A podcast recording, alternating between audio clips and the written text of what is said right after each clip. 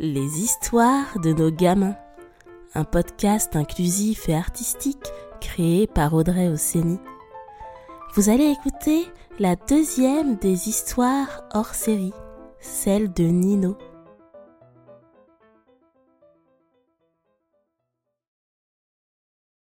Le jour où Nino a découvert qu'il était un sorcier. Dans chaque famille, partout sur la planète, il y a des traditions et des rituels. Ces moments qui reviennent toujours comme un rendez-vous et que l'on ne peut rater sous aucun prétexte. Ces moments sont sacrés. Dans la famille de Nino, chaque 1er décembre de chaque année, sans exception, Nino découvrait le calendrier de l'Avent que sa mère avait spécialement préparé pour lui. Ce moment-là, le premier jour du mois de décembre était tout aussi magique que le matin de Noël lui-même. Qu'est-ce que lui réserveraient les 24 prochains jours? Le calendrier de l'Avent était toujours le même. Il avait une forme de bonhomme de neige mais en bois qui clignotait au petit matin. Ce qui changeait chaque année, en revanche, c'était ce qu'il y avait à l'intérieur, dans les 24 petits tiroirs. Nino, assis sur ses talons, contemplait longuement le bonhomme de neige posé sur le sol. Il ne l'avait pas vu depuis presque un an. C'était le jour du 1er décembre. Vas-y, Nino, ouvre la première case. Abiola, sa mère, était encore davantage impatiente que son fils, car cette année, dans la première case, Nino allait découvrir un minuscule papier plié en huit. En le dépliant, il découvrit un mot, écrit au feutre violet en lettres capitales. Ce mot-là, Nino le savait, il pouvait le décoder tout seul.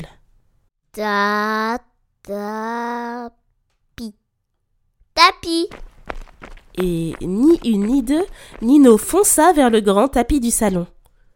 En soulevant un coin, il y découvrit une feuille, une très grande feuille, sur laquelle était dessiné un arbre magnifique.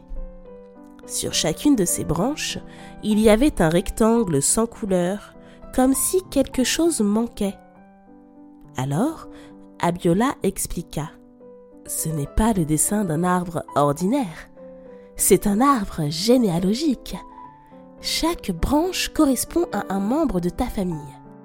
Chaque jour, jusqu'au 25 décembre, Nino allait recevoir dans les petits tiroirs du bonhomme de neige la photo de l'un de ses ancêtres, qu'il devrait ensuite coller à la bonne place sur la bonne branche. Nino déposa la grande feuille cartonnée sur son bureau, dans sa chambre au premier étage.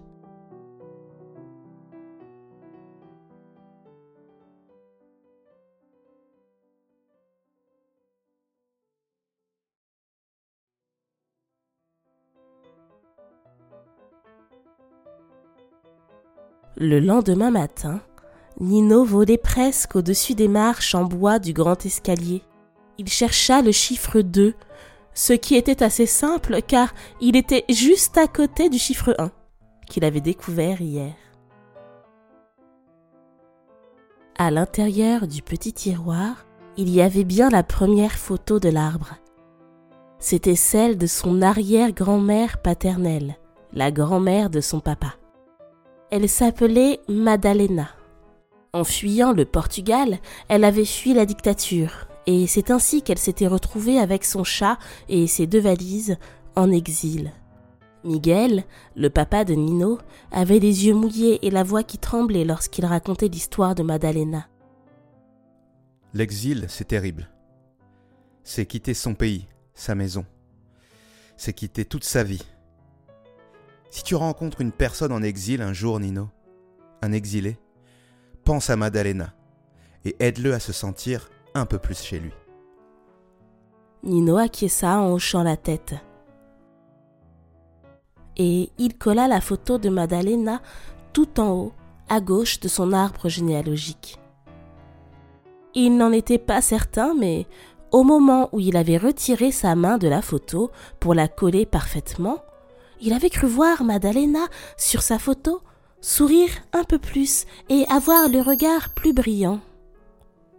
Venait-il lui aussi de l'aider à se sentir chez elle en l'accrochant dans l'arbre de sa famille? Le matin du troisième jour, une nouvelle photo attendait Nino, et elle allait changer sa vie.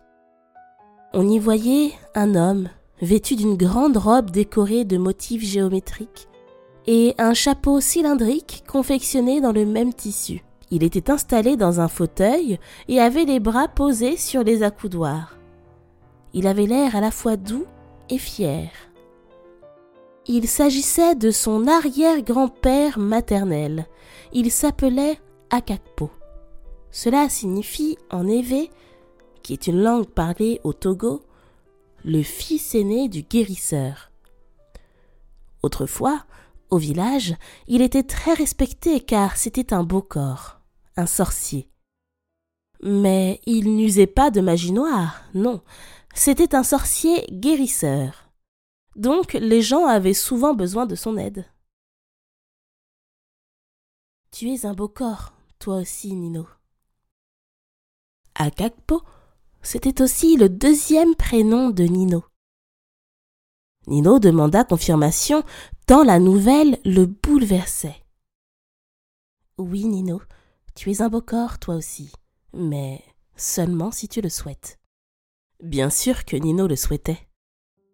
Le jour même, avec ses parents à la librairie de la grande ville voisine, car au village de Nino il n'y avait pas de librairie, seulement le cabinet médical de ses parents et le dépôt de pain. Nino choisit un livre sur l'histoire des sorciers et des sorcières. J'aimerais en apprendre plus sur moi-même. Je pense que je trouverai des réponses dans ce livre. Miguel et Abiola acceptèrent de le lui offrir.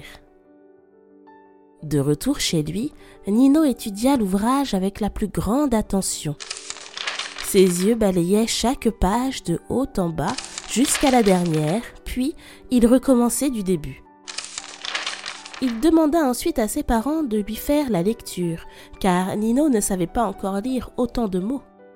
Et il y en avait de bien compliqués comme alambic ou incantation. Malgré son sérieux et ses recherches, Nino ne savait toujours pas quel genre de sorcier il était. Et surtout, quel était son pouvoir Patience, Nino, lui recommanda sa mère. Un jour, si tu gardes l'œil et le cœur ouverts, tu auras la réponse à tes questions. Le jour de Noël était arrivé et l'arbre était désormais entièrement rempli de la famille de Nino, de ceux qui vivaient encore et de ceux qui ne vivaient plus. C'était une magnifique journée d'hiver. L'épais brouillard du matin avait vite laissé la place à un soleil perçant et à un ciel bleu sans nuages. Nino se promenait dans le jardin, cherchant dans le ciel un signe annonciateur de la neige qu'il espérait. C'est alors qu'il sentit dans son dos une ombre soudaine qui se dessinait sur le sol, et de grands courants d'air, comme si un éventail géant s'agitait derrière lui.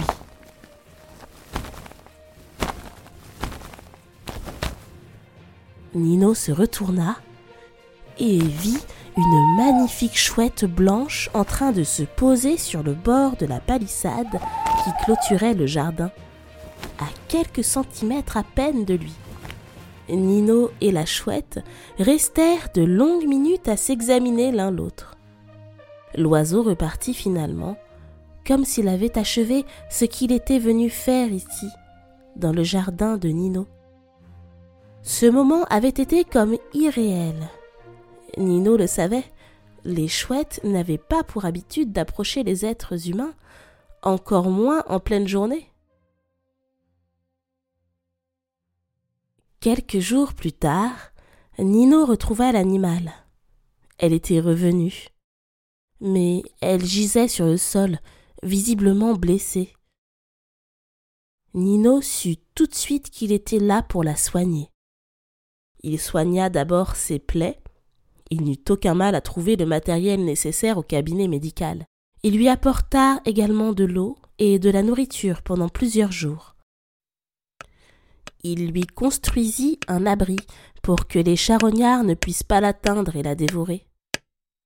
Et puis un jour, au moment où Nino ouvrit la porte qui donnait sur le jardin, il vit la chouette prendre son envol.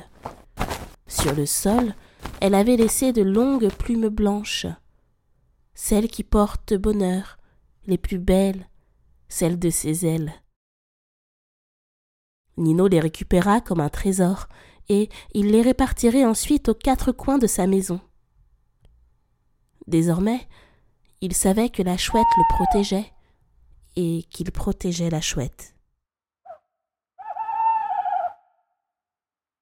Je suis Nino. Je suis un sorcier guérisseur. Je suis un beau corps. Je soigne les corps et je soigne les cœurs. Ici un jour je rencontre un exilé, je l'aiderai à trouver le chemin de sa nouvelle maison.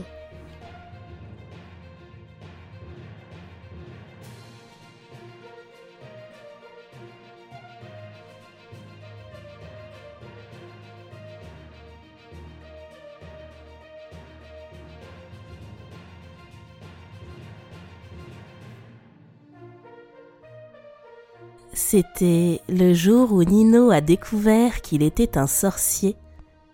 Une histoire hors série écrite et interprétée par Audrey Osseni, avec la participation d'Emilio et de Ross.